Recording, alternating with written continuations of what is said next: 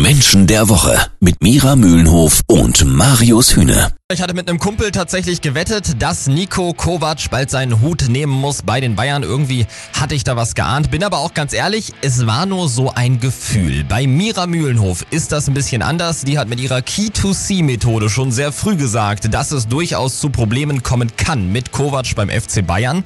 Nämlich dann, wenn es zu ruhig wird. Er bringt Ruhe rein. Diese Ruhe kann natürlich aber auch dämpfen. Man kann es sich dann auch kuschelig machen in dieser Ruhe. Kann ein bisschen die Spannung rausnehmen. Genau, Und es wenn nimmt die die Spannung- Spannung, raus Ja. und das ist natürlich die Frage, inwieweit man dann die Jungs wieder motiviert kriegt, jetzt mal richtig loszugehen. Die können sich auch sehr einkuscheln in so einem Nest. So, das ist schon ein bisschen her, als du das gesagt hast, Mira. Das war vor anderthalb Jahren, als Nico Kovac Bayern-Trainer wurde.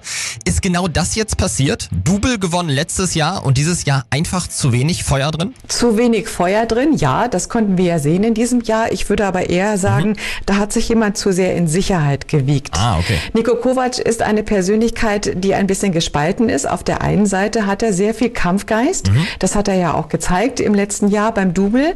Dann aber, wenn der Erfolg da ist, springt er in die Sicherheitszone und wiegt sich dann eben dementsprechend zu sehr in Sicherheit und hört auf zu kämpfen.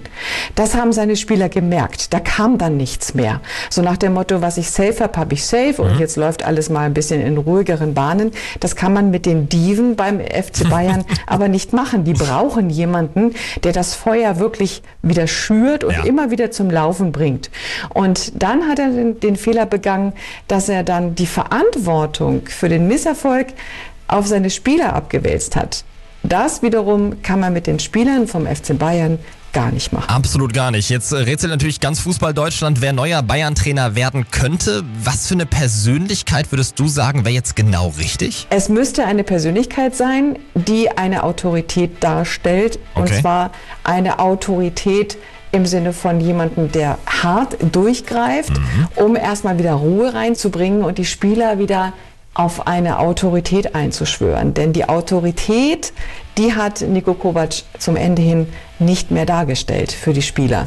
Es braucht jetzt jemand, der eine sehr, sehr starke Persönlichkeit ist, auch einen sehr selbstbewussten Auftritt hat, damit die Spieler dieser Persönlichkeit überhaupt wieder folgen. Ja, das können. ist schon eine klare Aussage, die du triffst. Also das klingt mm, auf jeden Fall so, als wäre der nette Hansi Flick nicht der Richtige, der jetzt an der Seitenlinie steht bei den Bayern. Man braucht laut Mira vielleicht jetzt eher so einen Typ Louis van Gaal oder so. Einer, der eben keine Diskussionen mehr aufkommen lässt. Danke, Mira.